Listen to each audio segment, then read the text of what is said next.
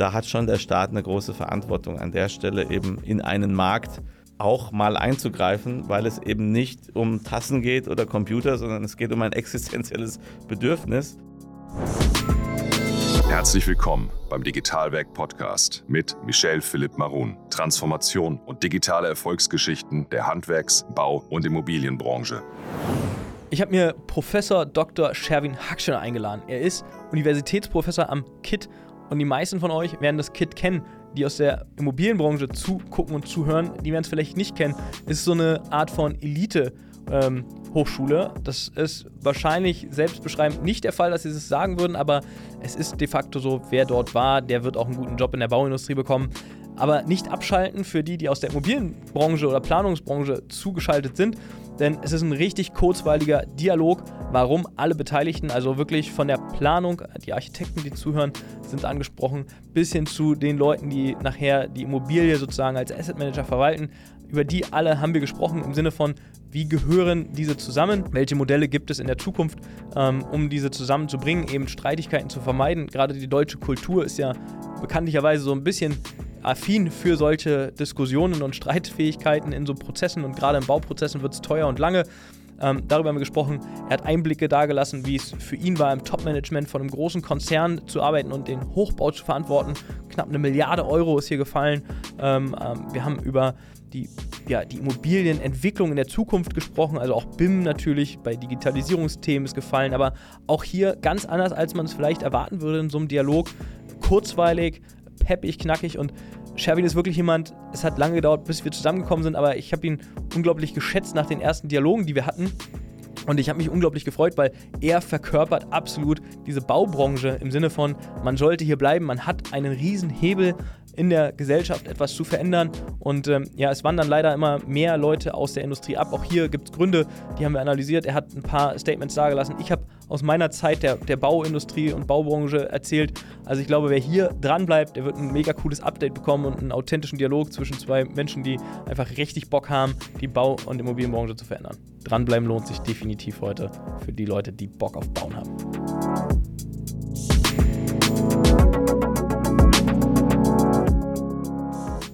Sherwin, es hat super lange gedauert, bis wir es geschafft haben, und du lachst schon so, bis wir es geschafft haben, uns hier heute jetzt in Berlin zu treffen. Das Aber stimmt. Umso ja. mehr freue ich mich, dass du nach Berlin gekommen bist.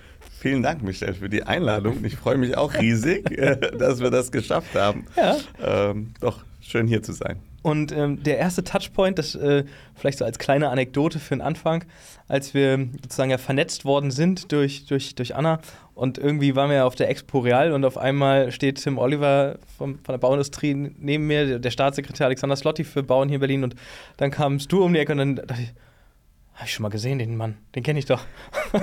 und dann haben wir uns tatsächlich das erste Mal äh, kennengelernt. Fand ich äh, total sympathisch und ab dann habe ich dich nicht mehr losgelassen. Ja, das war, das war echt witzig, weil, glaube ich, auch irgendwie drei, vier Tage vorher Anna und ich Kontakt hatten. Und Ja. dann hatte sie, glaube ich, auch deinen Namen dann irgendwie, ne, vorher ist dieses Jahr Ja. Digitalwerk und Ja, dann ja, hat genau. sie deinen Namen. Und dann Michelle, ich so, ah, okay, ja, jetzt. das war dann klar mit der Kamera und dem Das kann Mikro. Typ das sein. kann nur Michelle sein, ja. ja das war Ja. sehr witzig, ja. Aber umso, umso cooler. Ähm, und ich habe mich wirklich wahnsinnig drauf gefreut. Also, ähm, das ist nicht so, dass ich mich auf den einen oder anderen mehr freue. Es gibt aber Themen, äh, auf die man sich einfach ultramäßig freut. Und irgendwie, ich finde immer Sichtweisen total toll. Und deswegen finde ich es spannend, dass wir sprechen können, über ein breites Spektrum der Bauindustrie Mhm. zu sprechen. Also, heute steht ja mal kein Unternehmen im Vordergrund, wo wir sagen, Ja. du machst x Milliarden Euro Umsatz und Ja. bist seit fünfte Generation. Ja. Sondern wir sprechen einfach darüber, wie du zur Bauindustrie gekommen Mhm. bist und was man irgendwie als Universitätsprofessor in der Bauindustrie machen kann. Ja. Weil ich glaube, das KIT, also das Institut in Karlsruhe, das kennen eigentlich alle aus der Bauindustrie.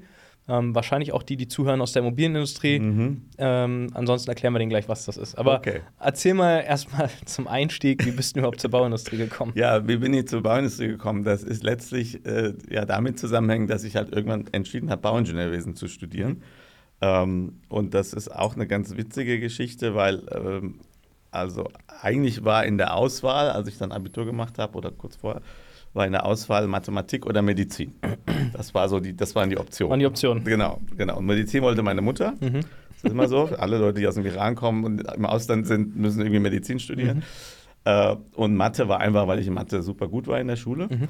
So, und dann habe ich irgendwann, das, das muss so im Frühjahr gewesen sein, haben wir so, gibt es ja diese Berufsinformationstage der, der Universitäten. Da waren wir in Darmstadt. Und dann gab es, dann haben wir uns gesagt, okay, gucken wir uns verschiedene Sachen an. Ich war Mathe, Physik, habe ich mir angeguckt. Und dann gab es einen Vortrag vom Professor Johann Dietrich Wörner. Die Mhm. Bauingenieure kennen ihn. Der war damals ein ganz junger Statikprofessor in Mhm. Darmstadt.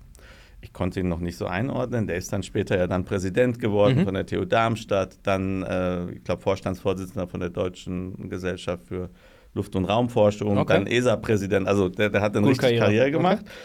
Aber da war ein ganz junger Professor und der hat dann einen Vortrag gehalten über das Bauen und Mhm. was Bauingenieure so in der Welt machen. Und das war ein Feuerwerk, das sage ich dir. Kannst du dir noch eine Der hat dann? Hast du noch? einfach Bilder gezeigt Okay. von Hochhäusern, von Okay. Brücken und einfach, das, das hat er so toll rübergebracht. Mhm. Und ich kann wirklich sagen, das war damals der Moment, wo der Funke bei mir Der Schlüssel, echt, ist. ja? Ja, genau. Okay, und dann habe ich noch überlegt, gut, Mathe brauchst du ja auch beim Bauingenieurwesen. Mhm. Ne? Du brauchst irgendwie naturwissenschaftliche Grundlagen, hast also eine gewisse Begabung. Ja. Und irgendwie scheint es ja auch was Praktisches zu sein. Also du kannst damit irgendwas anfangen, was Vernünftiges. Und Ja. da ist irgendwie der Funke übergesprungen. Und so kam ich zum Bauingenieurwesen. Ja. Also habe eigentlich gar keinen Bauhintergrund familiär oder Mhm. so. Und ja, und, und dann, ich habe dann später noch Wirtschaft studiert und bin jetzt ja auch gelandet sozusagen genau an der Schnittstelle mit meiner Professur zwischen Ja. Technik und Wirtschaft. ja. Ähm, genau, so, so kam eigentlich, so fing mein Weg an äh, im, im Bauwesen. Das, ja. das finde ich ziemlich cool, die Story Ja. oder Anekdote, die du gerade erzählt hast, weil die, also unsere Passion und, und Intention vielmehr mit Digitalwerk ist ja, junge Ja. Menschen ähm, zu begeistern, in diese Branche Mhm. zu kommen Mhm. oder zu bleiben und nicht woanders hinzugehen, Ja. weil sie so toll und faszinierend ist. Ja. Also vielleicht müssen wir dich als Testimonial quasi nehmen, weil du kannst das wahrscheinlich so verkörpern. Also ich finde das klasse, dass du das sagst. Ich meine, ich bin ja jetzt in einer Rolle als Hochschullehrer, wo ich ja ganz viel mit den jungen Menschen Absolut. arbeite. Das sind die, die sich dann irgendwie schon mal ja entschieden haben fürs. Bauen. Wir müssen aber aufpassen, viele von denen verlieren wir dann auch wieder, Mhm. ja, wenn die dann irgendwie dann doch schlechte Erfahrungen dann machen. Aber wir sind schon jetzt in einer Situation, wo wir auch merken, dass die Studienanfängerzahlen zurückgehen. Das hat, glaube ich, schon auch damit zu tun, also einmal natürlich, geburtenstarke Jahrgänge Genau. gehen zurück, Ja. aber es gibt schon natürlich andere Themen, die, ich sag mal, auf den ersten Blick vielleicht mehr sexy wirken. Mhm. Ja? Und ich glaube schon, dass es unsere Aufgabe ist, diese Begeisterung für, für dieses, diesen Bereich zu wecken. Und ich kann wirklich jedem sagen, jedem jungen Menschen, wenn welche zuhören oder Eltern, die vielleicht äh, noch Kinder haben oder Heranwachsende, das ist wirklich ein ganz, ganz, ganz toller Beruf, weil es einfach unglaublich vielseitig ist. Also ich habe damals nie geahnt, was es für, was für eine Bandbreite Bauingenieure Ja. sozusagen bearbeiten. Ja? Man gestaltet die Umwelt, die gebaute Umwelt. Man hat ganz großen Einfluss sozusagen auf die natürliche Umwelt, weil ja, Ja. die gebaute Umwelt ja in einer sehr starken Wechselwirkung steht. Äh, Also es ist einfach ein toller Beruf. Man sieht, was man macht, ja, im Gegensatz vielleicht zu irgendwelchen abstrakten Ja. Produkten, mit denen Ja. man nichts anfangen kann. Du siehst eigentlich jeden Tag, wenn du im Bauen unterwegs bist, da entsteht was. Und was ich auch toll finde, das habe ich dann auch irgendwann gelernt, ähm, beim Bauen ist ja so, das ist ja Teamsport. Wir kommen Ja. ja, wahrscheinlich auf das Thema. Teamarbeit noch zu sprechen. ja, absolut. Ganz Und großes es ist wirklich so vom Handwerker bis zum Bankvorstand, der das irgendwie finanziert. Jeder fährt dann irgendwann an so einem Gebäude oder einem Bauwerk vorbei und sagt, ich habe das gebaut. Ja, das, das, ja, und das finde ich irgendwie eine ganz tolle Geschichte, ja. Abs absolut, Ja. bin ich voll bei dir. Und ich, was ich auch faszinierend finde an der Stelle, sind Menschen, die nichts mit der Bauindustrie zu tun haben. Mhm. Und du fragst den, okay, hast du irgendwie mit der Bauindustrie Kontakt? Die sagen erstmal per se nee, weil sie machen einen anderen Beruf oder üben einen anderen Beruf aus. Und dann überlegen sie kurz und dann so, ja, mein Onkel und ah, ja, meine Tante. Und Ja. irgendwie kommen alle drauf und sagen, Genau. ja, aber irgendwo muss ja auch diese große Menschenmasse, Genau. die für diese Bauindustrie Ja. tätig sind, ja herkommen. Äh, haben wir dann doch ganz schön viele mit zu tun. Und hier nochmal ein Hinweis in eigener Sache. Sei einer der ersten 100 und melde dich bis zum 31.01. auf unserer Plattform an und erhalte von uns einen Monat Weiterbildung geschenkt. Weiterbildung ist hier das Stichwort an der Stelle, denn es gibt E-Learning von Digitalwerk und bietet für Planer, Bauleiter, Vertriebsmitarbeitenden, aber auch noch ganz vielen anderen Berufsgruppen aus dem Bau- und Immobilienbereich genau die passende Lösung für die berufliche Weiterbildung.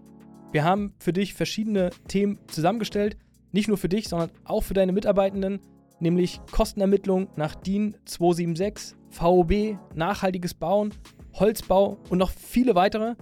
Über unsere Plattform kannst du auf sämtliche Videos, Workbooks und andere Unterlagen von überall aus zugreifen und dir Themen in deinem eigenen Tempo erarbeiten. das haben wir möglich gemacht und haben wirklich die Kosten absolut reduziert. Das heißt, du kriegst für 9,90 Euro im Monat den vollen Zugriff auf alle Weiterbildungskonzepte von uns und so sieht Weiterbildung in der Zukunft aus. Was glaubst du aber auch das Gegenbeispiel? Warum ähm, schreckt es dann doch junge Menschen vielleicht ab auf der Baustelle ähm, und, und wandern ab, wie du es gerade gesagt Ja. hast, nachdem sie das Studium gefinisht haben und dann irgendwie sagen, so Mensch, jetzt hier die ersten Bauleitungsprojekte und so weiter. Was, was sind so Momente, was kriegst du mit? Ja, also ich glaube, erstmal ist es so, das muss man einfach so sagen, wie es ist. Ich glaube, die Baubranche und wahrscheinlich auch die Immobilienbranche, die haben jetzt nicht den allerbesten Ruf. Das ist etwas, woran wir, glaube ich, alle arbeiten müssen. Ja, ich meine, man sieht es ja daran, dass irgendwie in jedem dritten oder vierten Tatort ist dann irgendwie ein Baulöwe oder ein Immobilienhai, Ja. ja, der dann Ja. buchstäblich Mogul, irgendwelche Leichen im Guru, Keller hat. Genau. Äh, äh, dann ist es irgendwie auf den ersten Blick na, vielleicht schmutzig. Oder wenn du an der Baustelle vorbeifährst oder läufst, na, das sieht dann irgendwie unordentlich aus, nicht geordnet. Das sind ja auch Sachen, an denen wir arbeiten. Mhm. Klar, wir sollten aber auf Ähm, jeden Fall dann ja beim ZDF mal anklopfen bei der Reaktion und sagen, dass nicht mehr in der Storyline so viele Bauimmobilienunternehmer als Beispiel genommen werden. Genau, als Kriminelle dargestellt Ja, als Kriminelle, werden. Aber, aber man muss fairerweise sagen, da ist ja schon auch ein Körnchen Wahrheit Das stimmt. drin. Also Stichwort Korruption, Stichwort Schwarzarbeit. Also es Ja. gibt schon viele De Themen. Es gibt ja auch Umfragen bei der Bevölkerung, die dann Ja, abfragen, na, wo stehen die Branchen.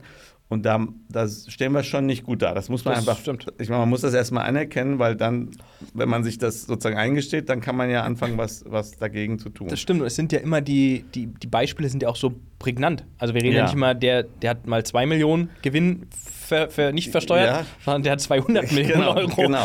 Weil die Oder Dimension jetzt- so groß jetzt sind wir ja auch- Signa, in, in, genau, jetzt wollte ich gerade sagen, jetzt kommen wir in eine Phase, wo es ja auch der Immobilienwirtschaft schlecht geht. Dann kommen, sagen wir mal, die etwas dubiosen Geschäftsmodelle Mhm. dann mehr in die Öffentlichkeit.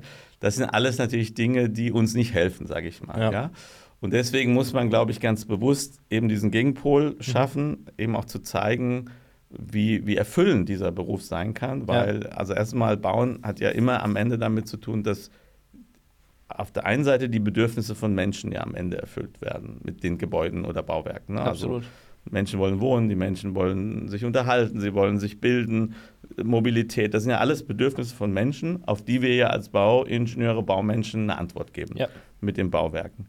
Und gleichzeitig ist sozusagen der Prozess, wie ein Bauwerk entsteht, also das Entwickeln, das Planen, das Handwerkliche, das geht ja wiederum nur mit Menschen. Das Mhm. heißt, es ist eigentlich ein Job, an dem du in den aller, allermeisten Fällen ganz viel mit Menschen zu tun hast. Ja. Und ich sag mal, es mag vielleicht wenige Menschen geben, die das nicht mögen. Ich mag das gern, also mit Ja. Menschen zusammenzuarbeiten, finde das, find das eben schön. Und ich glaube, diese positiven Seiten, ne, du kannst was gestalten, du bist mit Menschen zusammen, äh, du, es ist Teamarbeit, äh, diese Sachen müssen wir, glaube ich, nach vorne bringen.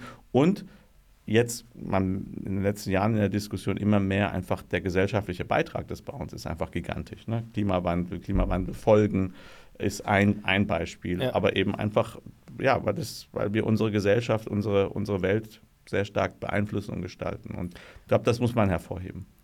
Jetzt bist du aber auch ein Beispiel, was nicht mehr heute auf der Baustelle aktiv ist. Ja,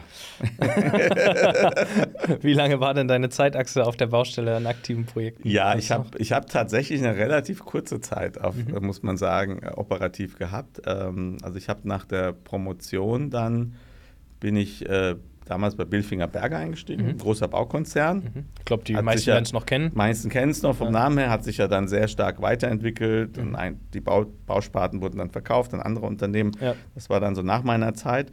Und ich hatte den, den ersten Einstieg damals als Vorstandsreferent in der Konzernzentrale, so, so für ein Jahr. Und bin dann ins operative Geschäft und bin dann in die Sparte Hochbau. Und da habe ich erstmal Projektgeschäft gemacht. Ne? Das war so irgendwie drei, vier Jahre. Okay. Und bin dann glücklicherweise oder unglücklicherweise, je nachdem, wie man es nimmt, dann relativ schnell in so eine Führungslaufbahn, Mhm. ich sag mal, fast hineingeraten. Das war einfach eine gewisse, gewisse Umstände, genau, äh, die dann dazu geführt haben, dass ich relativ schnell dann, ich sag mal, in, in, in Führungsschuhe reingesteckt wurde, die, würde ich auch sagen, am Anfang vielleicht ein bisschen groß Mhm. Haben waren. nicht gepasst, okay. Ähm, aber ich habe natürlich unglaublich viel gelernt, sehr, Ja. sehr viel über Führung, über Management gelernt, ähm, über Umgang mit Menschen. Äh, das war also schon dann auch eine wertvolle Erfahrung. Aber im Ergebnis führte das dazu, dass ich dann relativ, sagen wir mal, früh dann aus dem Operativen dann rausging. Mhm. Ähm, das heißt, aber da zehre ich unheimlich von. Also aus dieser Projekterfahrung zehre ich, zehre ich noch unheimlich. Und gerade jetzt für meine Aufgabe, das Bauen zu vermitteln oder vor allen Dingen das Projektmanagement, das ist ja mein Thema. Ja. Ich bin ja jetzt weniger, ich sag mal, als, als ähm, ich sag mal, jetzt konstruktiver Ingenieur mit meinem Fachgebiet unterwegs, sondern tatsächlich im Projektmanagement. Und da waren diese, diese Erfahrungen unglaublich wertvoll. Und was hast du bei Billfinger Berger dann bis zum Schluss gemacht? Also was, hast, was war da so deine Aufgabe? Also ich war dann nach der, nach der Zeit, wo ich eben Projekte gemacht habe, ja. war ich äh, ein Jahr lang in der Niederlassungsleitung mhm. und war dann die letzten viereinhalb Jahre in der Geschäftsführung der Sparte Hochbau. Mhm. Und äh, ja, habe dann Verantwortung getragen fürs Deutschlandgeschäft, also die deutsche Niederlassung verantwortet. Okay.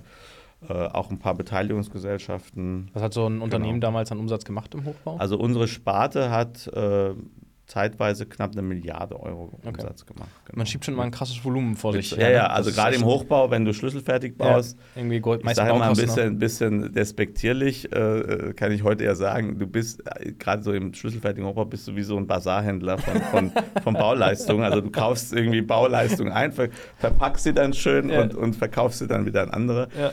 Stimmt jetzt, also nicht ganz so, ne? Das, äh, ein bisschen überspitzt. Ähm, deswegen kommen eben diese Volumina zustande. Ja. Ne? Also du hast dann irgendwie, wenn du wirklich gar keine gewerblichen Mitarbeiter hast, damals war es zumindest so ein Kennwert, machst du dann so eine Jahresleistung von, von einer Million pro, pro Mitarbeiter, mhm. weil du halt stark in diesem Baustellenmanagement unterwegs mhm. bist. Ne? Ja.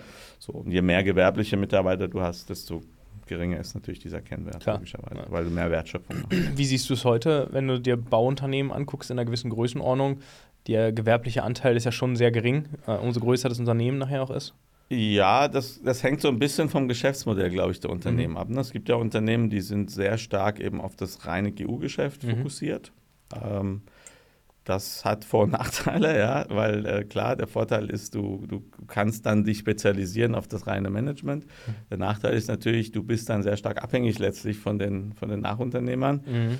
Und je nachdem, wie weit du dann auch den Anspruch hast, im Engineering irgendwie mit reinzugehen, ja. ne, je, nach, je nach Abwicklungsmodell, dann fehlt dir natürlich am Ende irgendwie dann das eigene Know-how, um Dinge dann beurteilen zu können. Ja. Das ist, glaube ich, eine Schwierigkeit. Ich äh, nehme so bei einigen Unternehmen tatsächlich so ein bisschen auch eine Trendumkehr wahr, die sagen, wir müssen, wir müssen in gewissen Bereichen doch eigene Wertschöpfung haben. Ja A, um weniger abhängig zu sein, aber B, auch einfach diese Erfahrung dann in der Wertschöpfungskette selber mit reinbringen zu können. Ja, das, ja. das sehe ich, also auch nicht nur im Bau, wir müssen irgendwie so ein bisschen trennen, weil das sind wir ja so beim Thema, der deutsche Handwerker ist ja auch kein Bauunternehmer und ja. der Bauunternehmer kein Handwerker. Ja. Ähm, aber es siehst du auch in der Wohnungswirtschaft mhm. extrem krass, dass ja Wohnungsgesellschaften, Genossenschaften, die hatten ja früher alle gewerbliche Mitarbeiter, mhm. Handwerker, mhm. also mindestens ein Hausmeister ähm, und heute immer weniger. Und der Trend ist ja auch tendenziell eher wieder mindestens mal genau. Facility Manager einzustellen. Ja. Ähm, da sind wir ja bei dem Thema Wertschöpfungskette braucht es dann halt, weil du kriegst sie nicht über Dritte so äh, just in time geregelt. Ja. ja, und du kannst eigentlich dann auch, man, wir sprechen ja vielleicht nachher noch so ein bisschen über die Herausforderungen unserer Branche, aber äh, ich meine, wenn du, wenn du im Prinzip eigentlich fast sämtliche Leistungen ja fremdvergibst, mhm. dann hast du ja auch eine relativ geringe Einflussmöglichkeit auf die ganzen Prozesse, die da ablaufen. Ja. Also du kannst übergeordnet im Management sagen wir mal, optimieren. Aber du hast natürlich dann eine, durch die eingeschränkte Dispositionshoheit sozusagen, kannst du jetzt nicht in der Wertschöpfungskette selber optimieren. Ja. Und das ist, sagen wir mal, sagen wir, neben der allgemeinen Fragmentierung, die wir in unserer Branche haben, einfach eine große Herausforderung, dass wir relativ geringe Produktivitätsfortschritte haben. Ja, also noch keine richtige Industrie, aber genau. das auch nochmal gleich. Ja, ja. ähm, aber ich hatte noch ein, eingangs äh, sozusagen gesagt, du bist beim KIT ähm, mhm. angestellt ja als, als Professor. Was ähm, macht denn das KIT eigentlich so besonders? Also warum kennt man das jetzt irgendwie bundesweit für das Thema Bauingenieurwesen auf jeden Fall oder Bauen? Ja, also ich will uns da jetzt gar nicht zu sehr irgendwie so, so, so rausheben. Nö, das mache ich, aber, weil aber das, das, das ist schon, du jetzt, das, das, das mache ich, das ist nicht von dir, Michael, weil genau. das ist wirklich... Ähm, aber äh, ich versuche es mal trotzdem, sagen wir mal, so bescheiden wie möglich. Ja, also ich, ich man kann, man kann schon sagen, also wir sind ja eine Techn also klassisch eine technische Universität. Ja. Und eine Besonderheit ist schon mal, dass wir ein bisschen anders heißen als die technischen Universitäten. Ja. Und das hat damit zu tun, dass es vor über zehn Jahren, äh, ist, eigentlich sind wir ein Experiment, kann man sagen. Weil, ja, tatsächlich. Mit dir, mit dir, immer noch weil, weil, Ja, hat mit mir nichts zu tun, weil in Deutschland ist ja so, dass Universitäten landesfinanziert sind. Mhm. Ähm, und in Karlsruhe gab es äh, neben der Technischen Universität Karlsruhe gab es ein großes Forschungszentrum, was aber bundesfinanziert war. Mhm. Das war das ehemalige Kernforschungszentrum, später dann Forschungszentrum Karlsruhe. Und damals war Annette Schawan irgendwie Bildungsministerin mhm. in Berlin, die war, kam ja aus Baden-Württemberg und die haben mal das Experiment gewagt, quasi eine landesfinanzierte Universität mit einer bundesfinanzierten Großforschungseinrichtung zu fusionieren. Okay. Und in dem Zuge hat man dann gesagt, gut, dann brauchen wir irgendwie auch einen Namen. Und so kam dann das Karlsruher Institut für Technologie, okay. KIT, was ja ein bisschen sich anlehnt an so diese internationalen äh, technischen Universitäten. Mhm. Das ist vielleicht so ein bisschen eine Besonderheit vom Branding, mhm.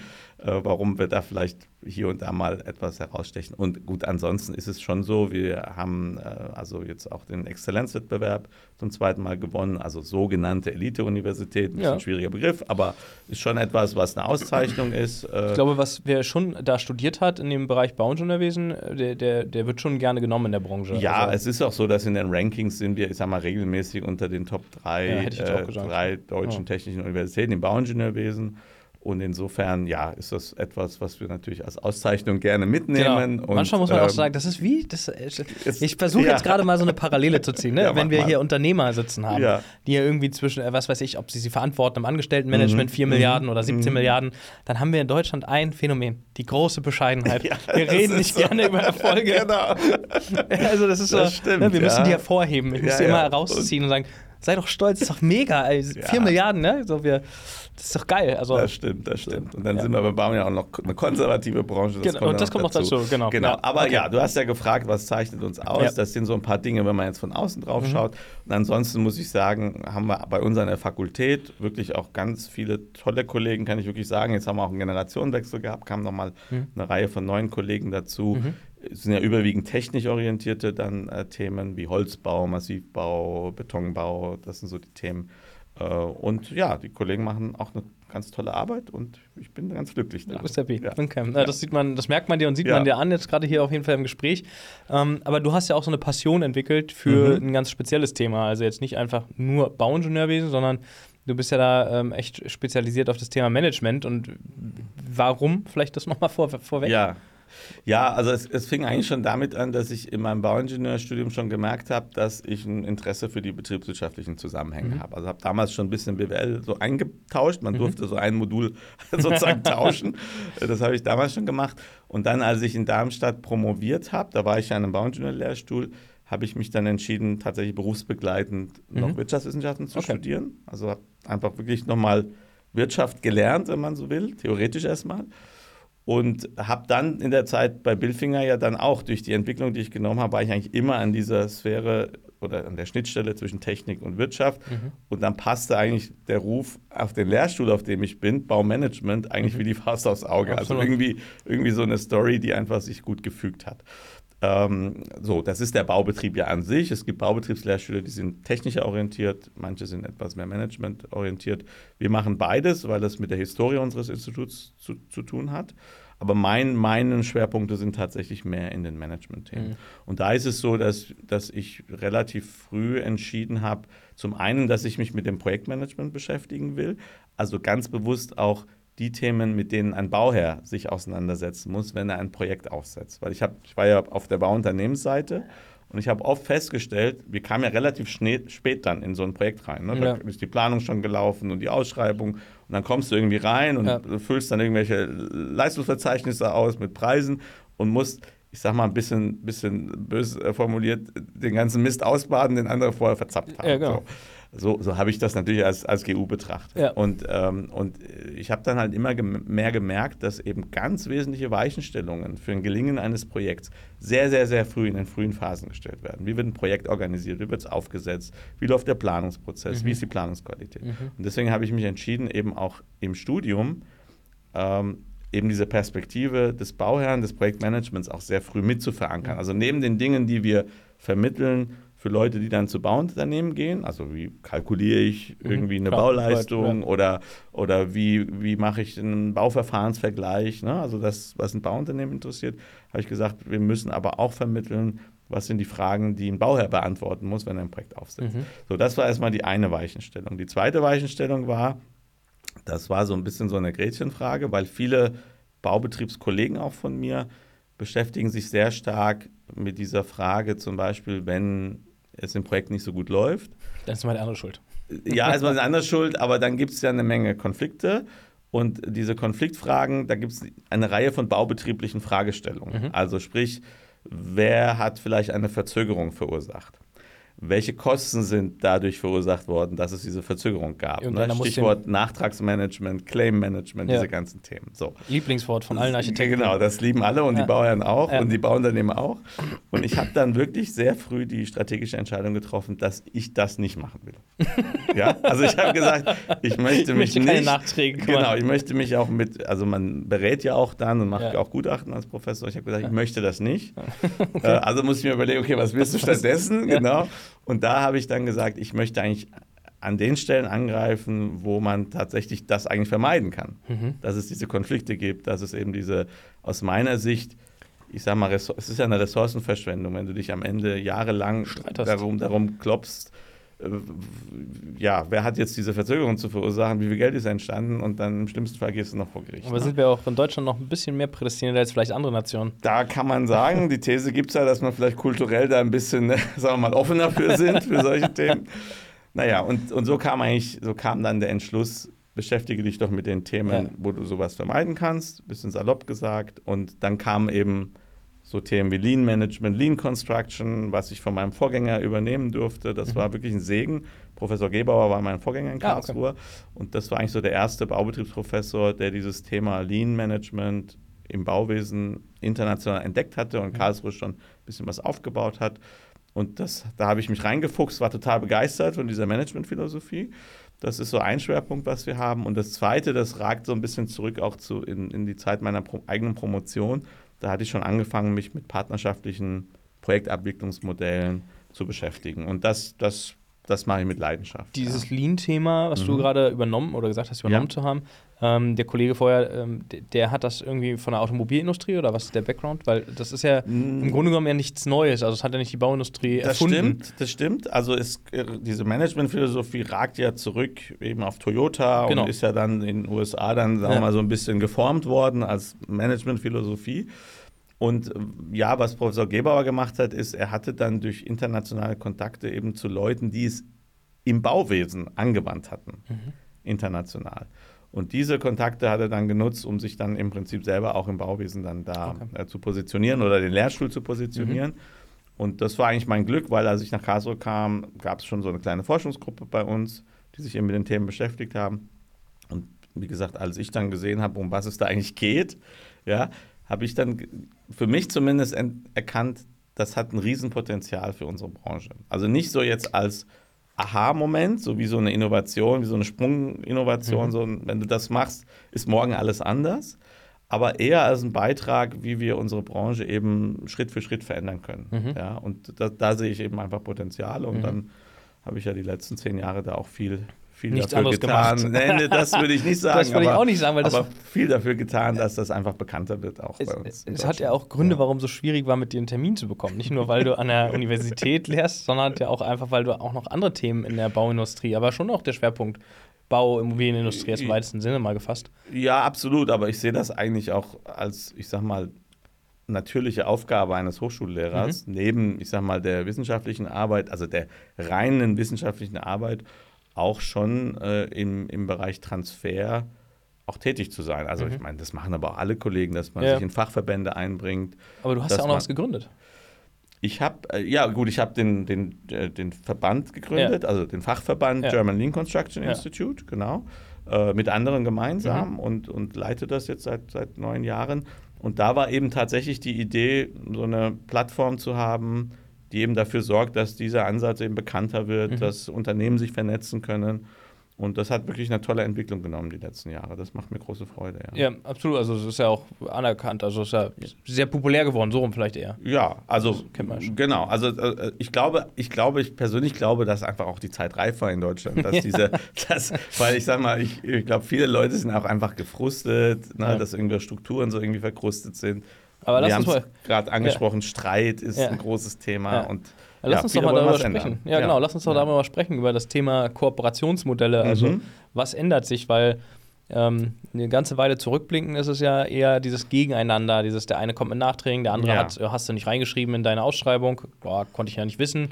So diesen Ball hin und her schieben, verliert viel Zeit, Mhm. Energie, wir haben längere Bauzeiten, könnte man jetzt hoch multiplizieren bis auf erhöhte CO2-Emissionsausstöße dadurch. Ja. Also wir können das ja noch ins Unermessliche quasi spielen, was da alles für Potenzial drin ist, aber was ist so der Kern vielleicht, wenn man es runterbricht? Ja, also ich überlege gerade, wo ich da ansetze. Also ich, ich glaube, wir haben, wenn ich mal, wir können ja vielleicht später nochmal eine Brücke bauen zum, zu, zum, zum Thema Lean Management, aber die Frage ist, wo liegen die Ursachen für das, was du eben gerade beschrieben hast? Ne, wir haben auch vorhin gesagt, Produktivitätsentwicklung ist bei uns miserabel im Mhm. Bauwesen.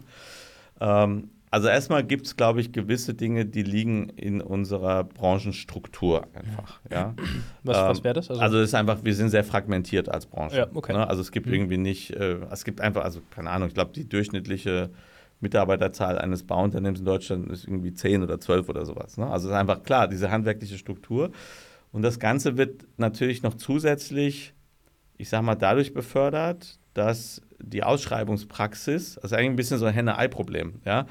Also gerade die öffentliche Hand ist ja sogar per Regulativ verpflichtet, Leistungen in möglichst kleine Lose aufzuteilen. genau, keine große. Die Idee dahinter ist Mittelstandsförderung, Mhm. an sich ja erstmal ein guter Ansatz. Ja.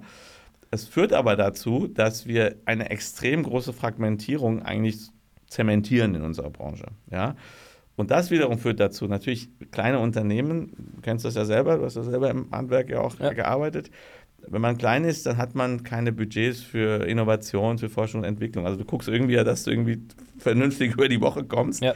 Ja, und jetzt irgendwie systematisch an Innovation oder F&E zu arbeiten, ist einfach schwierig. Ne? Ja, ja, je, kleiner, je kleiner oder je Absolut. fragmentierter die Branche ist. Ja. So, und das Ganze wird irgendwie durch die, durch die Ausschreibungspraxis zementiert. Dann ist eigentlich auch, das ist fast auch ein kulturelles Thema, das ist, was halt bei uns extrem verankert ist, ist dieses Billigstbieterprinzip bei Ausschreibungen. Mhm. Ja, also, Ja, ne, bei es- öffentlichen Auftraggebern ja auch eine ganze Weile, auch wenn es nicht kommuniziert Ja. worden ist, aber auch ja eine ganze Weile. Also wir haben damals sozusagen mit dem Unternehmen, mit dem Bauunternehmen, was ich gegründet Ja, hatte, ja. hatten wir ja eben eine Sparte mit eigenen gewerblichen Mitarbeitern. Ja. Und wir haben uns ja immer die Frage gestellt, in, entscheiden wir uns für den ähm, ausschreibungsöffentlichen Weg, gehen wir den oder gehen wir den nicht und gehen den privaten Weg? Mhm. Ähm, wir haben beides probiert, um nachher zu sagen, was funktioniert besser. Und wir haben alleine bei den Malern irgendwie 30 Maler beschäftigt. Ja, das war nur eine Sparte. Und ähm, wir haben dann irgendwann immer gesagt, wir gehen den privaten Weg und holen uns private Auftraggeber. Also so war das zu meiner Zeit damals im Konzern auch. Es gab einige Niederlassungen, die ganz strategisch entschieden haben, dass sie nichts für öffentliche Auftraggeber Ja. anbieten. ja, haben wir dann irgendwann Weil auch sie einfach in diesem Billigstbieterprinzip nicht Ja. unterwegs sein wollten. Und das ist ja eigentlich verrückt, weil die VOB, das ist ja die Vergaberegelung Genau. für, den, für, die, für die öffentliche Hand, die sagt ja sogar ausdrücklich, man soll an den wirtschaftlichsten vergeben. Und da heißt es sogar, dass das wirtschaftlich, das steht ausdrücklich drin, dass es nicht, nicht, der, der günstige ist. sein kann. Das geht, So. ja, das geht ja nicht. So, sondern es gibt nur, das, das sind sogar verschiedene andere Faktoren genannt. Ja. Wir haben aber schon selber Untersuchungen gemacht, einfach abgefragt bei, bei öffentlichen Behörden. Über 95 Prozent vergeben nach dem günstigsten Preis. Ja. So. Und das ist eigentlich, muss man schon fast sagen, ist eigentlich pervers, weil auf der einen Seite aus guten Gründen sagt die öffentliche Hand Mittelstandsförderung, wir faktisch zementieren sozusagen diese Fragmentierung, äh, was eben dazu führt dass, führt, dass Innovation eben etwas schwieriger möglich ist in der Mhm. Branche. Gleichzeitig nutzt sie aber eben ein Billigstbieterprinzip Sie- bei der ja, Ausschreibung, was natürlich dazu führt, dass innovative Unternehmen jetzt nicht unbedingt äh, sozusagen incentiviert werden, Ja. weil wenn du einfach guckst, billigster kriegt den Preis, dann ist das auch gerade nicht ein Anreiz für Innovation. Ja. Das heißt, wir haben da schon auch ein Thema, das ist eigentlich auch ein baupolitisches Thema. Aus meiner Sicht müsste an der Stelle einfach aufgrund dieser Struktur der, der Staat einfach auch mehr in, insbesondere in Forschung und Innovation ja. in der Baubranche investieren. Weil man selber ja das ein Stück weit mitverschuldet. Ein Drittel des Bau, der Bauinvestitionen erfolgen durch die öffentliche Hand. Also Ja. man hat da schon eine große Verantwortung als öffentlicher Auftraggeber. So, das ist die eine Geschichte. Und das zweite ist, das ist einfach die Art und Weise, wie wir Planen und Bauen organisieren. Wir haben, also wir haben ein System, in dem es ganz viele Akteure gibt. Das ist einfach der Arbeitsteilung geschuldet. Ist okay. Aber die Frage, wie wir diese, die Vertragsverhältnisse und das Zusammenspiel dieser Akteure, dieser verschiedenen Akteure organisieren, führt im Ergebnis dazu, dass faktisch jeder irgendwie den Anreiz hat, sich selbst zu optimieren in so einem Projekt. Klar. So, und wenn du jetzt irgendwie 30, 40, 50, 60 Firmen hast und jeder optimiert sich selbst, dann braucht man jetzt irgendwie kein Wissenschaftler sein, um zu einem Ergebnis zu kommen, dass das nicht das Gesamtoptimum für das Projekt darstellt. Und Und, da arbeiten wir dran und überlegen, wie schaffen wir eigentlich bessere Modelle, die auch wirtschaftlich dazu incentivieren, dass eben Zusammenarbeit auch ja, belohnt wird am Ende des Tages. Ja. Also es braucht ja mehrere Anreize dann, verstehe ich, weil Mhm. du hast ja, also für viele ist ja auch, ich sag mal, BIM so ein Allheilmittel Mhm. gefühlt, ähm, um zu sagen, wir schaffen neue Möglichkeiten der Zusammenarbeit und Mhm. wir vermeiden jetzt diese Fehlplanungen, wo du sagtest, früher bist du reingekommen und Ja. hast gesagt, alle haben vorher irgendwie Fehler gemacht, du badest ihn aus Mhm. als GU. Ähm, und jetzt sagst du aber, es muss noch einen finanziellen Anreiz als Beispiel unter anderem au- auch geben. Ja, also ich, ich glaube, ich meine, es liegt ja in der Natur der Sache. Ich kann ja eigentlich dem einzelnen Unternehmer, ob es jetzt ein Planer ist oder ein Bauunternehmer, kann ich ja nicht vorwerfen, dass er sein eigenes Vertragsverhältnis optimiert. Ja, so ein Planer, der wird heute in der Regel mit einem pauschalen Honorar für seine Planungsleistung vergütet. So. Wenn du jetzt ein pauschales Honorar bekommst und du sollst ein bestimmtes Planungsergebnis erzielen, was ist der ökonomische Anreiz? Du wirst versuchen, mit so wenig Aufwand wie möglich und mit so wenig Risiko wie möglich zu diesem Planungsergebnis zu kommen. Ja. So, was will ich aber in einem Planungsprozess eigentlich haben? Weil da werden ja die Weichen gestellt für ein optimales Produkt. Da möchte ich ja gerade, dass ein Planer vielleicht noch eine zweite oder dritte Idee noch Ja. äh, untersucht oder noch eine vierte Variante, weil man einfach sagt, komm, wir müssen irgendwie jetzt ringen, die beste Lösung. Das Incentive aus dem Planervertrag ist aber, mach so schnell wie möglich, komm so schnell wie möglich durch mit deiner Planungslösung, am besten mit der, die du schon 50 Mal gemacht hast und dann hast du auch noch weniger Haftungsrisiken, weil du hast das ja alles schon mal gemacht und da kannst du eigentlich, kann nichts schief gehen. Ich überspitze jetzt Ja, ein ja, bisschen. aber das ist ja schon- Also schon ich glaube, die Planer, die jetzt zuhören, die werden mich jetzt erwürgen und sagen, hier, was erzählt ihr da? Aber ich glaube, wenn man insgeheim wirklich mal reinschaut und sich selbst hinterfragt, dann ist das ja faktisch so. Mhm. Und bei den Bauunternehmen ist es noch schlimmer. Stichwort Billigstbieterprinzip. Mhm. Da ist also irgendwie schon eine Planung gelaufen. Da ist eine Ausschreibung gemacht. Mhm. Und jetzt kommt der Bauherr und sagt so, jetzt mache ich einen Wettbewerb und will den günstigsten. Was werden die Bauunternehmen machen? Die wollen ja in einen Auftrag kommen. Die werden erstmal versuchen, so scharf wie möglich zu kalkulieren, vielleicht sogar Klar. unterpreisig. Um mit Nachträgen nachher zu So, kommen. und dann, was, was, das ist ja, und ich werfe das niemandem vor. Das Erste, was ich machen muss, ich muss unterwegs meinen Preis wieder aufpäppeln. Ja? so, und wie mache ich das? Ich gucke in die Planung und sage, wo sind die Fehler, wo Ja. sind die Widersprüche, was hat da einer verbockt? Wir, wir haben früher, So, wir haben früher eine Person, also wir waren ja, Ja. kein Riesenunternehmen, ne? Ja. aber schon auch in der Region größer. Und wir haben eine Person gehabt, die nur Nachträge Genau, gemacht hat. ja, ja. Der ist Also zu allen Groß- Baustellen nacheinander gefahren, ja, aber auch klein und ne? also beim Großen ist das klar. Ja, ja. Da geht es ja um richtig, richtig Kohle. Ja. Aber wir, wir waren dann halt irgendwie 30 Leute, dann waren wir mehr und noch mehr und noch mehr Ja. Leute. Und dann haben wir uns entschieden, okay, wir stellen einfach einen ein. Leistet fährt euch den. Ja, wir leisten uns Weil den, es weil sich lohnt. Weil es sich lohnt, weil es sich richtig gelohnt ja. hat. Aber ist das nicht verrückt, Michel? Ja, Weil das ist doch eigentlich absurd. eine Verschwendung von Ressourcen. Absolut. Muss man ja sagen. Also Absolut. auch die Person ist ja Schade wahrscheinlich irgendwie ein Ingenieur, Absolut, das der das mal gelernt hat, weil er irgendwie Ja. kreativ arbeiten will. Und Ja. jetzt kriegt er dann irgendwie 15 Ordner äh, auf den Tisch geknallt und sagt so, jetzt bereite das mal auf, damit wir dann irgendjemandem erzählen können, wie viel Geld wir kriegen. Und dann streiten wir mit dem manchmal auch über Jahre hinweg. Also es ist eigentlich absurd. Ja, total. So. Aber wir haben nun mal dieses System und, und das ist über Jahre gewachsen. Und, Ja. und ich glaube, man muss einfach Schritt für Schritt, das ist, wird auch, wie gesagt, nicht ein Big Bang sein, sondern das ist ein Kulturwandel. Mhm. Aber der Kulturwandel kommt ja nicht daher, weil wir einfach alles sagen, weil wir das erkennen, dass das blöd ist. Aber gibt es Weil einen die? Erkenntnis gibt es ja schon. Ja, aber gibt es irgendwie einen Beschleuniger? Weil so ein Kulturwandel ist ja auch in Deutschland gerade jetzt kein Speedboot.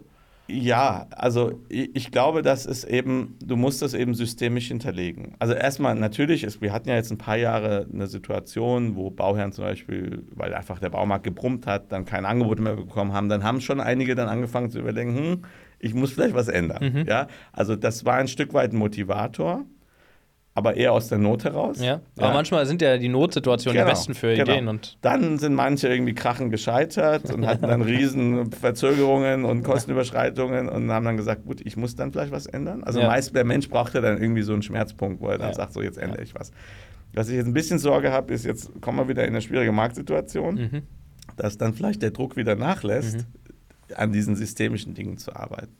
Aber was ich sagen will, ist, ich glaube, man muss das, also neben der Erkenntnis, dass das eigentlich Quatsch ist, also neben dieser Erkenntnis braucht es aber auch Veränderungen am System, weil das System am Ende führt eben das Verhalten. Was kannst du denn Ja. dazu beitragen, um das System zu verändern? Naja, also ich glaube, es, es gibt so ein paar niederschwellige Themen. Das sind ja so Sachen, wie wir mit Lean Management ansetzen, zum Beispiel mit, mit, Last, mit dem Last-Planner-System. Das ist eine agile Methodik, die dazu führt, dass man zum Beispiel Prozesse gemeinsam plant und dadurch versucht, mehr Stabilität und Transparenz reinzubekommen. In der, in der, pro Projekt oder? In einem Bau, in einem, für ein Bauvorhaben oder für eine Planungsphase. Mhm, Das ist also einfach ein anderer Ansatz, wie man zusammenarbeitet. Das kann man relativ niederschwellig machen, schon bei den vorhandenen Vertragsstrukturen. Mhm. Da kommst du schon ein paar Schritte weiter aus meiner Sicht, also das hilft schon sehr. Ähm, ähm, so, da gehst du aber noch nicht ganz an die systemischen Ursachen. Wenn du das machen willst, musst du an die Vertragskonstellation rein. Und da gibt es ja so Modelle wie zum Beispiel äh, integrierte Projektabwicklung, Mehrparteienverträge. Das ist so ein Thema, was, was eben in den letzten Jahren auch sehr stark in der Diskussion ist. Da geht man eben hin und sagt, wie kriegen wir denn eigentlich diese falschen Incentives aufgelöst? Ja. Und die Idee ist eben, wir stecken alle in einen Vertrag, also zumindest mal die Schlüsselplayer, definieren ein gemeinsames Ziel und bilden quasi ein Vergütungssystem, was dazu führt, dass alle gemeinsam dann gewinnen, wenn das Ziel erreicht ist Okay. und alle gemeinsam verlieren, wenn das Ziel nicht erreicht ist. Das ist ein Modell eher für komplexe Projekte. Prozentual irgendwie am Genau, am, Gesamtergebnis. Ge- also jeder, jeder legt sozusagen einen Teil seiner Vergütung, sage ich mal, in so einen gemeinsamen Topf, Topf, okay. ganz salopp jetzt Ja, gesprochen. ja. Und äh, man hat gemeinsame Ziele und arbeitet zusammen, hat Ja. einen Vertrag, gemeinsame Spielregeln. Also ein bisschen OKR von. Ja, und, und letztlich ein Bonus-Malus-System, was dahinter steckt. Aber die Idee ist, Bauen ist Teamsport. Das, ich glaube, das würde jeder Ja, unterschreiben, ja. weil du kannst nicht alleine irgendwie ein Natürlich tolles. Bauprojekt machen. Aber du so verhält es ja keiner draußen. Genau, aber wir verhalten uns nicht Ja. wie Team, was ja eigentlich das Verrückte Ja. ist. Also musst du doch ein System schaffen, wo Teamspiel sozusagen richtig ist. Mhm. Also ich brauche einen guten Trainer. Ich brauche einen guten Trainer, aber ich brauche auch ein, ich brauche auch Spielregeln, die dazu führen, dass alle auf dasselbe Tor laufen. Ja. Ja, also aufs Gegnerische Ja, ja, am besten. In dem Fall ist das Gegnerische in Anführungsstrichen das Projektziel. Ja, klar. So, aber heute haben wir eigentlich Spielregeln, wo jeder irgendwie in ein anderes Tor versucht reinzuschießen, was einfach total verrückt ist. So, ich glaube, das ist so ein, eine große Richtung. Da ist für mich Integration das Zauberwort. Also wir müssen irgendwie wieder versuchen, die Beteiligten mehr zu integrieren. Früher gab es ja den Baumeister. Ja, ja, absolut. Ja. Der, hat, der war im Prinzip, der hat alles verkörpert, Ja. quasi der allwissende Baumeister, der alles Ja. wusste. Geht heute nicht mehr, weil wir ja arbeitsteilig arbeiten. Mhm. Also müssen wir quasi das Team zum Baumeister machen. Das ist eigentlich so die Idee. Mhm. Und ich glaube, die zweite große Strömung, das sehen wir heute ja auch in der Branche, das sind diejenigen, die dann sozusagen nicht über Unternehmen hinweg integrieren, so wie ich es jetzt gerade geschildert habe, sondern die dann ähm, eher als Systemanbieter sagen, wir integrieren innerhalb unseres eigenen Unternehmens, also Planung, Bau, Mhm. und bieten dann sozusagen Produkte an oder bieten dann Systemlösungen an. Wusstest Das ist dann so, das ist so die zweite große Strömung. Ich glaube, das sind so die zwei innovativen Entwicklungen. Das eine mehr für sehr komplexe Projekte Ja. Und das andere eher für Projekte, wo man eben Wiederholeffekte hat Mhm. äh, und das eben dann als Unternehmen produktbasiert sozusagen entwickeln kann. Das Baumeisterprinzip, das hat sich ja lange durchgezogen, also schon irgendwie 1400, 1600 und Ja, so weiter. genau. Und hier in Berlin gab es ja mal das alte Schloss, was ja wieder jetzt steht, Mhm, und äh, es genau. gab den Münzturm. Und wir Ja. haben ja hier so morastigen Boden. Und äh, man hatte kein Pfahlfundament damals gewählt, sondern halt ein ganz normales Plattenfundament. Hat Okay. natürlich nicht lang gehalten. Ja. Und damals wurden die Baumeister als kleine Anekdote noch ganz anders bestraft dann tatsächlich. Also nie wieder gebaut bis Todesstrafe und Co., ne? Also Ja. auf dem Hof des Königs und so weiter. Ähm, also hätte man damals schon absehen können, dass dieses eine Baumeister und alle Schuld auf den äh, hätte vielleicht auch äh, geholfen. Hätte vielleicht Nochmal Auswirkungen reflektieren. Gehabt. naja, Genau, ja, okay, stimmt. also Schluss ja. mit den Anekdoten, wieder zurück zur heutigen Realität der, und der Bauindustrie. Mhm. Ähm, was spielt denn eigentlich für dich ähm, Digitalisierung? äh, Ist ja so ein Schlagwort, da kannst du ja alles mit erschlagen irgendwie. Mhm. Ja. Ähm, ist der Selbstzweck, ist es das nicht? Ähm, hoffentlich nicht. Ähm, BIM, was, was sind so die großen Meilensteine, die wir heute wirklich haben in der Bauindustrie, wenn wir über Digitalisierung sprechen? Und vielleicht, zweite Frage, die nach vorne auch kommen. Mhm. Ja, also ich, ich denke, das Thema äh, modellbasiertes Arbeiten, das ist sicherlich eines der ganz großen Themen. Ähm, auch da wieder bezeichnend, wie langsam die Entwicklung im Moment in der Branche ist, was eben sehr stark wieder mit der Fragmentierung zu tun hat. Ne? Also irgendwie jeder hat, arbeitet mit seinem eigenen System und dann versuchen wir jetzt ja irgendwie Lösungen zu entwickeln, wo man sagt, kann man äh, sozusagen alles irgendwie in eins wieder reinpacken, jeder kommt mit unterschiedlichen Ansätzen. damit müssen wir ein Stück weit leben. Das wird unsere Geschwindigkeit einfach reduzieren. Das Ja. ist so. Aber auch da sehen wir, und ich habe ja gerade von diesen zwei Strömungen gesprochen. Also die eine Strömung ist, ich sag mal, unternehmensübergreifend zu integrieren.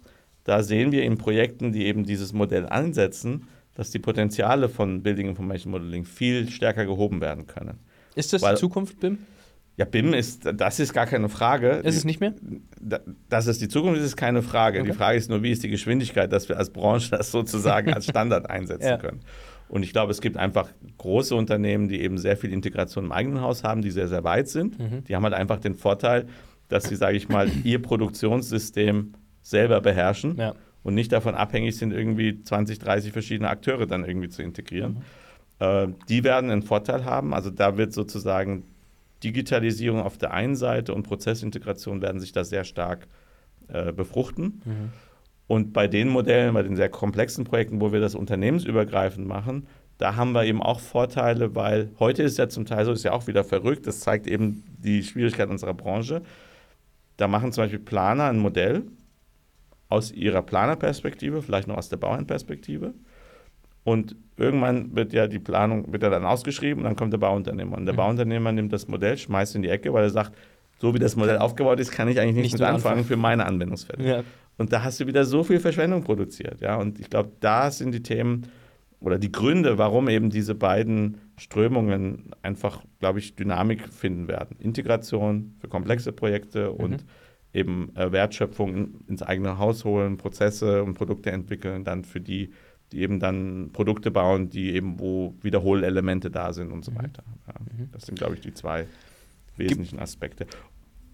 Gibt es Ja. noch so den, den Megatrend, den irgendwie noch weniger auf dem Schirm haben, ähm, der uns hier erwarten wird?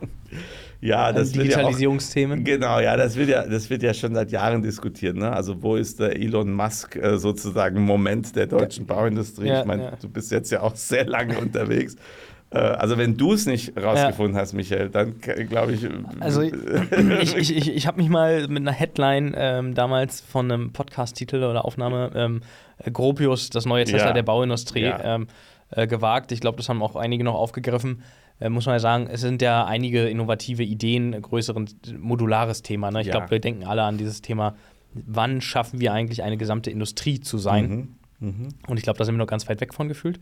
Ähm, aber ja, Ansätze wie EcoWorks, um vielleicht auch andere zu nennen, weil es gibt ja, Ja. nicht nur ein Gropius, sondern andere, die es auch gut machen. Aber eben auch andere Beispiele, die, wie es nicht gut geht, wie Katerra ähm, und ähnliche. Genau. Also ich, ich war selber mal mit Jan-Henrik Goldberg vor vielen Ja. Jahren, haben wir mal Katerra besucht. Ja. Ja. da, ich glaube, das ist jetzt vier, fünf Jahre her.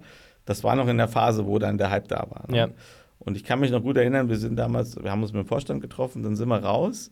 Und mein Gedanke war, okay, ich sag mal, es ist eine Chance von 30, 40 Prozent, weil das irgendwie Management aus einer fremden Industrie, also anderer Blick, ganz viel Geld im System, dann, ich sag mal, ein Kunde, der schon ganz viele Aufträge reingegeben hat. Also es waren gewisse Zutaten da. Mhm. Nur was dann am Ende nicht funktioniert hat, ist, dass dieses Unternehmen wurde im Prinzip auf der grünen Wiese von 0 auf 100 aufgebaut mit, ga- in ganz wenigen Jahren. Ja. Und was da nicht funktioniert hat, war das Thema Kultur. Ja. Und wir merken das ja, also wir haben ja Beispiele in der Bauindustrie, wo Unternehmen in diese Richtung gehen, die aber über Jahre oder Jahrzehnte sozusagen gewachsen sind.